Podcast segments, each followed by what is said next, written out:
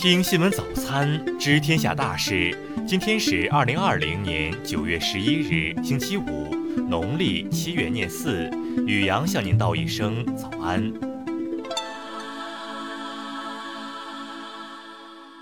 先来关注头条新闻：美媒，特朗普早知新冠病毒凶猛，只是刻意隐瞒。九日，在美国因新冠肺炎付出了十九万条生命的代价后，美国多家主流媒体报道了一条大新闻。原来，特朗普早就知道新冠病毒的严重性，只是刻意隐瞒。曾揭露水门事件的传奇记者鲍勃·伍德沃德披露，美国总统特朗普早在二月初就知道新冠病毒很危险，例如能通过空气传播，具有高度传染性，比流感致命五倍等。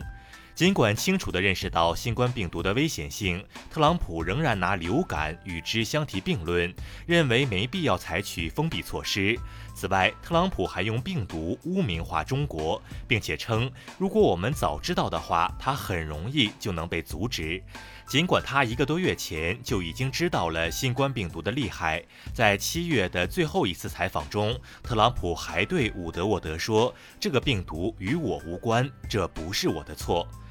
CNN 报道称，专家们认为，如果特朗普没有淡化他所知道的事情，而是在二月初就果断采取行动，严格封闭，并在戴口罩、保持社交距离和洗手等问题上坚持立场，成千上万的美国人的生命本来是可以被挽救的。再来关注国内新闻。外交部昨日发布了中国关于联合国成立七十五周年立场文件，就联合国作用、国际形势、可持续发展、抗疫合作等问题阐述中方立场和主张。最高法、最高检日前联合出台文件，就建立全国执行与法律监督工作平台，加强协作配合，实现信息共享等事项作出安排。人社部等七部门日前联合发文，决定于九月十五日至十二月三十一日，对二零二零届和往届未就业高校毕业生开展集中服务。财政部消息，“十三五”期间，中央财政共安排七百亿元，支持和引导地方加强乡村教师队伍建设，提升教育教学质量。农业农村部昨日发布紧急通知，要求加强盗飞虱监测防控，严防大面积爆发成灾。自然资源部等三部门日前发布通知，全面指导和规范各地山水林田湖草生态保护修复工程实施，推动山水林田湖草一体化保护和修复。商务部昨日介绍，中方预检兽医和技术人员已赴蒙开展准备工作。蒙古国捐赠的羊在经历隔离并接受必要检疫后，将移交中方。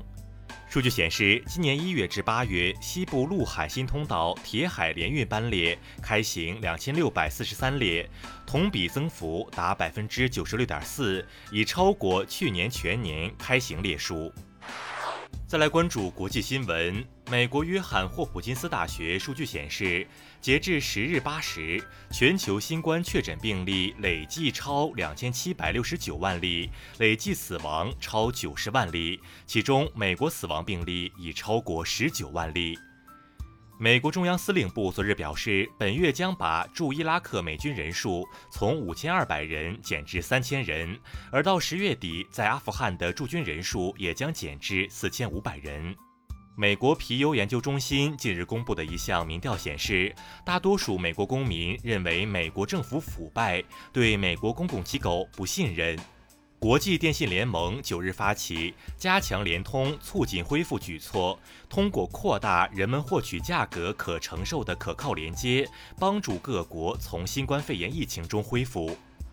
阿拉伯国家联盟九日表示，反对一切吞并巴勒斯坦土地、损害巴勒斯坦人民权益的计划。阿拉伯和平倡议是阿拉伯国家与以色列实现全面、公正和永久和平的基本方案。日本政府昨日正式决定，将在本月十六日召开临时国会，并于当天下午任命新任首相。俄罗斯卫生部长九日宣布，俄卫星微新冠病毒疫苗第三阶段临床试验已于当日启动。法国近日发布一项国家氢计划，拟在十年内向氢能研发和相关工业投入七十二亿欧元，将法国打造成全球氢能经济的重要参与者。再来关注社会民生新闻。上海市新冠肺炎疫情防控领导小组决定，自十二日零时起，该市将对目的地为苏浙皖三省的入境人员实行“三加十一”隔离转运措施。山东省昨日发布教师减负清单征求意见稿，要求严禁组织实施未经审批报备的督查检查评比考核事项，严禁在督查检查评比考核中设置一票否决或层层签订责任状。安徽省减灾救灾委员会消息，安徽省近日加大工作部署力度，推动水毁住房重建工作，要求确保受灾群众在十一月三十日前顺利回家入住新居。网曝河南师范大学毕业生返校参加四六级考试需自费隔离七天，日前该校宣布取消此规定，但自中高风险地区和境外返校学生需带核酸检测证明。针对网传云南威信一中平桥校区给学生吃发霉变质的蔬菜和肉类一事，当地政府新闻办公室昨日回应称，相关部门组成的专项工作组已到学校开展调查。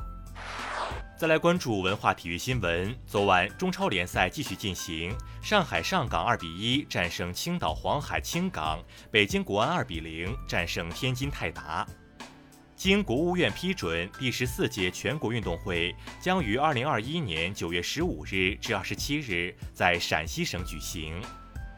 世界自然基金会最新报告显示，在近五十年的时间里，全球野生动物数量减少了三分之二以上。瑞士一研究团队日前报告了首个微芯片内的集成液体冷却系统。这种新系统与传统的电子冷却方法相比，表现出了优异的冷却性能。